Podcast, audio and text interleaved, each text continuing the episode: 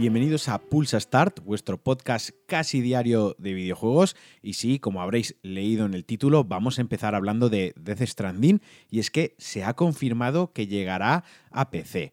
Era casi un secreto a voces, o era un rumor que ni se confirmaba ni se desmentía y que venía alimentado porque durante todo este tiempo durante toda la promoción del juego, tanto en carteles como en vídeos promocionales, como incluso la web, nunca aparecía ese exclusivo de PlayStation 4 o solo en PlayStation 4. Es decir, no se hacía evidente o no se dejaba claro que era exclusivo de la plataforma de Sony. Y bueno, aunque el juego pertenece a Sony, la licencia pertenece a Sony y además se ha desarrollado con la tecnología décima Engine, que es un motor creado por Guerrilla Games para Horizon Zero Dawn, otra IP que pertenece a Sony, parece que al final se han animado y saldrá en PC, lo distribuirán también en PC. La editora de esta versión será 505 Games. Yo personalmente me alegro mucho por ellos porque, joder, es un bombazo, les ha caído un premio gordo y falta ver que en qué fecha se lanzará exactamente. Se ha hablado de principios de verano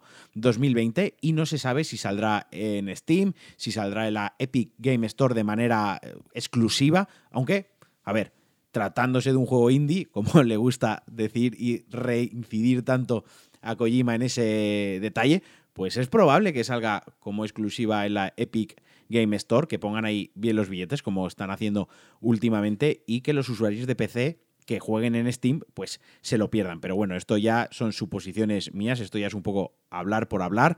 Nos centramos, Death Stranding, 8 de noviembre en PlayStation 4 y principios de verano en PC. Como digo, no se había hablado de una exclusividad como tal, entonces a mí personalmente tampoco me gusta decir que cuando se acabe el periodo de exclusividad de PlayStation 4 llegará a PC o que el periodo de exclusividad para PlayStation 4 es hasta verano de 2020 porque en realidad no hay una exclusividad como tal, simplemente hay un lanzamiento no simultáneo. Primero llega a PlayStation y luego llegará a PC. Un poco pues lo de Red Dead Redemption, ¿no? Que, que nunca se habló de una exclusividad de consolas y al final, tiempo después, ha llegado a PC. ¿Qué espero de esta versión de PC o, qué espero de que tarden tanto tiempo? Pues entiendo que ahí va a haber un trabajo de optimización y un trabajo de añadidos de esta versión, principalmente de gráficos, ¿no? Que seguramente pues le metan un poco de turbo, le, lo cheten un poco, lo, lo hagan un poco más potente. Insisto, no se sabe mucha más información al respecto, simplemente que Kojima Production, Kojima a través de su perfil en Twitter de, esta productora de videojuegos, de su empresa de videojuegos, lo confirmó. Y hablando de Sony, hablando de Kojima, hablando de Death Stranding, este fin de semana tendrá lugar la Paris Games Week. Y aquí PlayStation hará una pequeña conferencia en la cual Kojima va a estar presente y ha dicho que tenía una sorpresa para los fans de Death Stranding.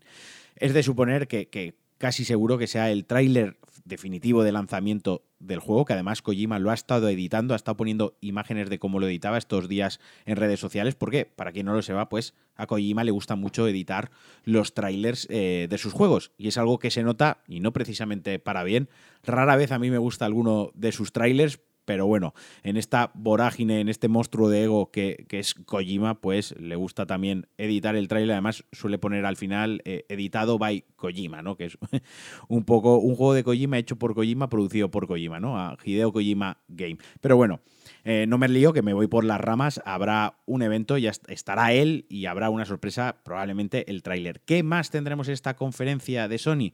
Pues la verdad es que no se ha confirmado nada, pero echando la vista un poco atrás, en 2017 se presentó el Ghost of Tsushima, el juego este de Sucker Punch, de, samuráis, eh, del Japón feudal y demás, que se retrasó hasta 2020. Así que, bueno, pues a lo mejor aquí dan una fecha o enseñan un poco más de gameplay.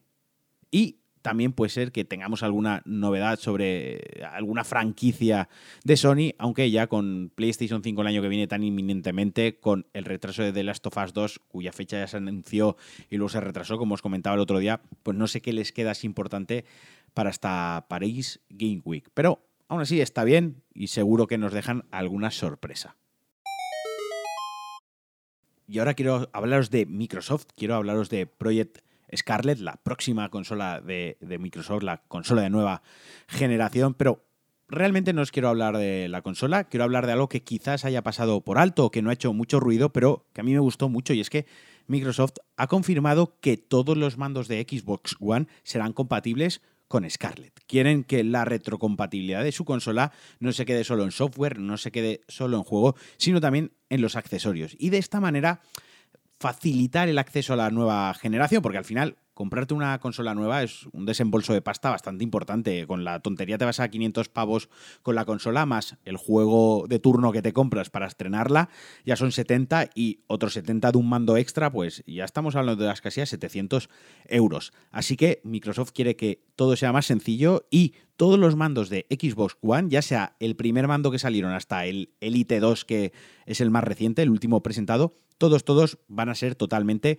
compatibles. A mí me parece un movimiento espectacular, me parece una, un detalle genial que, como digo, quizás no parezca algo que marque una diferencia respecto a sus competidores, pero a mí me lo parece. Yo, sin ir más lejos, la semana pasada me tuve que comprar un DualShock 4 para PlayStation porque el mío se me rompió y fui un poco reticente diciendo, joder, ahora gastarme por lo que vale un mando y el año que viene voy a tener otra consola, se, me va a quedar este mando obsoleto, pues quieras que no, eh, lo piensas, ¿no? Y el hecho de que a lo mejor comprar el mando pensando que me va a servir para la siguiente consola, pues oye, es algo que, me animaría bastante y que yo agradecería. Pues es el caso de, Microsoft. Bien por ellos, me gusta muchísimo este tipo de decisiones, me gusta mucho este tipo de movimientos porque al final eh, se puede hacer compatible, es un mando Bluetooth. Si no lo hacen compatible con la siguiente consola es porque obviamente ahí hay un fin de, de lucro, ¿no?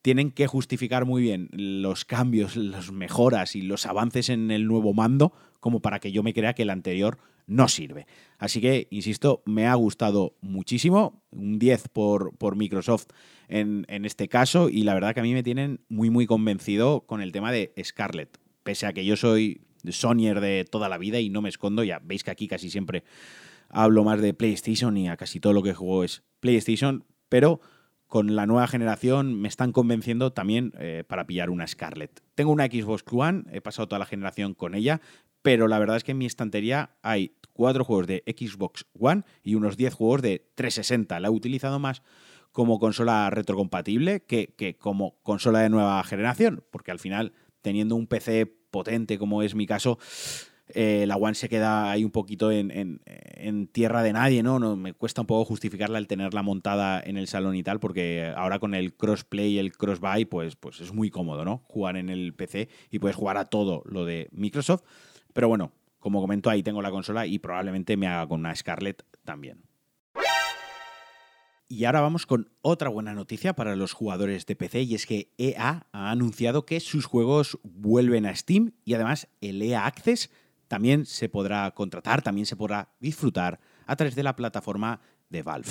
En 2011 EA eh, e salió de, Steam, hubo ahí una serie de desencuentros, en primer lugar porque EA lanzó su plataforma Origin, es normal que EA quisiera distribuir sus juegos a través de su propia plataforma. Al final eh, se ahorraba el coste o se ahorraba la comisión de Steam y, tenían más beneficios. Además, controlaban mejor los lanzamientos, actualizaciones y demás. Y por otra parte, pues en general no estaban contentos con, con ciertas decisiones o con ciertas requisitos o exigencias de Steam. Pero bueno, después de todos estos años, al final eh, van a volver a Steam, se han dado cuenta o según sus palabras, pues son creadores de juegos, sus aspiraciones es que todos sus juegos sean jugados por la mayor eh, personas, por el mayor número de personas, perdón, estoy un poco espeso hoy, y pues bueno, han reculado, por así decirlo, y llegarán a Steam. El primer juego que llegará será el Star Wars Jedi Fallen Order, el próximo juego que sale en 15 días de Star Wars, ya os recuerdo, os refresco la memoria, desarrollado por Respawn, que tiene una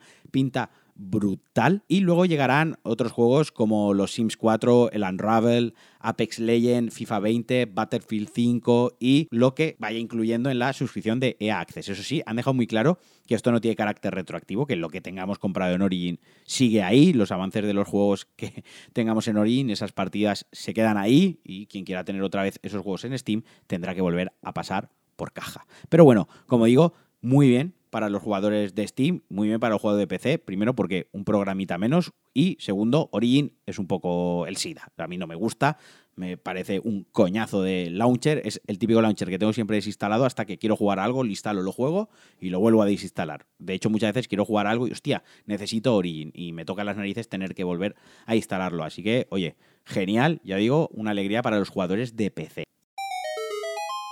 Y hasta aquí el Pulsa Start de hoy. Espero que os haya gustado. Hoy ha sido un poquitín más largo, como os prometí. Muchos de vosotros me comentáis que os, antoja algo corto el podcast, que a ver si lo puedo hacer un poco más largo. Pues bueno, hago lo que puedo. Hoy habéis tenido un poquito más de Pulsa Start, un poco más de Marquino, que no sé si eso es bueno o no. Y os dejo. Espero que paséis un día fenomenal y nos escuchamos en el próximo programa. Adiós.